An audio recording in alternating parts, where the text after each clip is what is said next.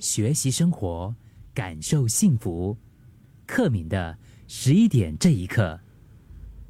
你是不是也跟我一样啊？常常会因为自己的拖延症，就是觉得挺困扰的。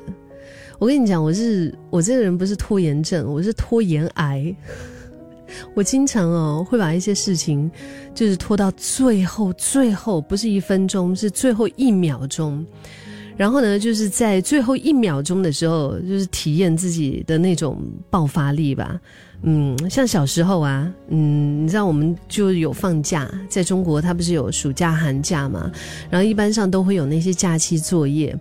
我基本上一整个假期我都是在摆烂，我都是在我不知道我在干嘛，就在玩就对了。然后要到开学前的头一天晚上。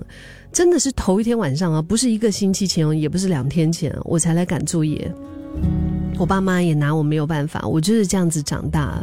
那后来我也认识到一些朋友，其实他们也经常是这样子，就是他们都通常都会在假期最后一天，然后一口气来拼完两个月的那种作业。然后到我们稍微大一点之后呢，不管是像是考前复习啊，或者是一些学期的报告啊，也总是会拖到了。火烧屁股，然后我们才来临时抱佛脚啊，然后一直到现在，包括，呃，你知道我们的工作，有时候我们的工作范围，呃，不单单只是主持广播，我们也会比如说做一些其他的，像是文字工作啊，或者一些剪辑的工作啊，呃，有时候我们优一周，呃，也会需要我们就是主持人写一些稿。通常我也是不到最后一天、最后一分一秒的时候，我都不会赶出来的。有时候我们同事会提醒我说：“哎，柯敏，呃，下个星期四是这个截稿日哦，然后你在星期四之前，只要把文档丢入这个文件夹里面就好了。”我通常都会在星期五的，嗯，就是凌晨十二点之前，十一点五十九分，然后把那个这样子投进去。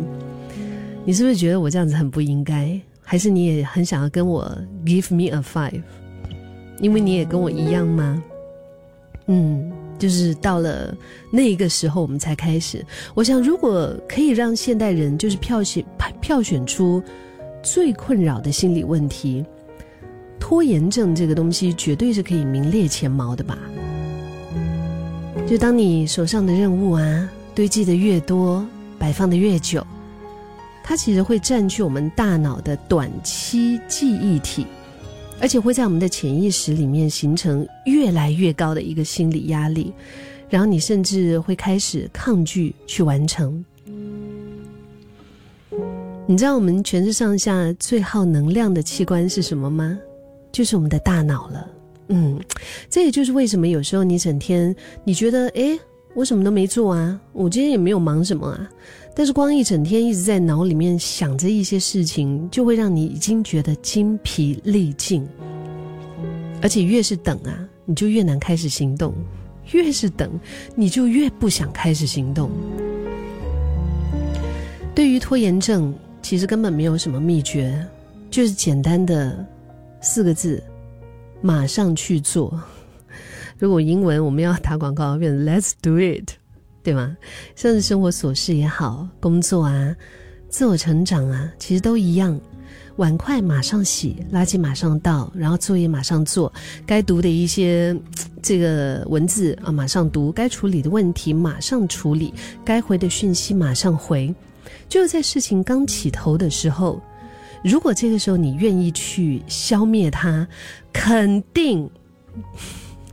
这是。我们用新加坡话说，因为我知道有在收听节目的朋友哈，有一些可能是在海外的，有在台湾，有在中国啊，甚至不同地方的一些朋友，包括在过后又在听得到我们现在的播客节目哈，podcast 的朋友，那就是新加坡我们有一句俗语叫做“我给你嗯 guarantee chop” 是吗？就是你你如果是不是不是马上做的话哈，然后你就是。他会非常非常的给你压力，他一定会就你在事情刚起头的时候去消灭他，一定会比他堆积如山了才要面对的轻松。如果是当下哈，但是我们就是有时候卡了，嗯，其他事情没有办法立即处理，那至少试试看把它写下来，放在一个不会忘记的地方，让工具可以代替你的记忆。然后不要消耗你非常宝贵的脑容量。可能是你刚刚才想到该完成的一些任务吧，或者是应该就是早就塞得满满的一些任务清单，不需要管是要做多久，或者是后面还有多少的事，找一件你看了顺眼的事，先开始做就对了。我记得以前在十一点这一刻，我也分享过这个，就是就是开始去开始做就对了。再难的事情啊，如果我们不开始，我们就永远都会觉得它好难，然后一直把这个压力放在心里面，让我们的心累、脑累。所以这个时候，是不是可以让你的行动力来释放出你的那个专注的能量，解决问题以外，其实也减少了你的思考负担，更可以避免就是拖延症纠缠你，让自己。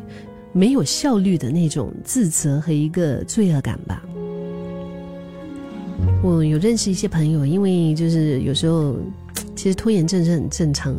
是很常、很常在的。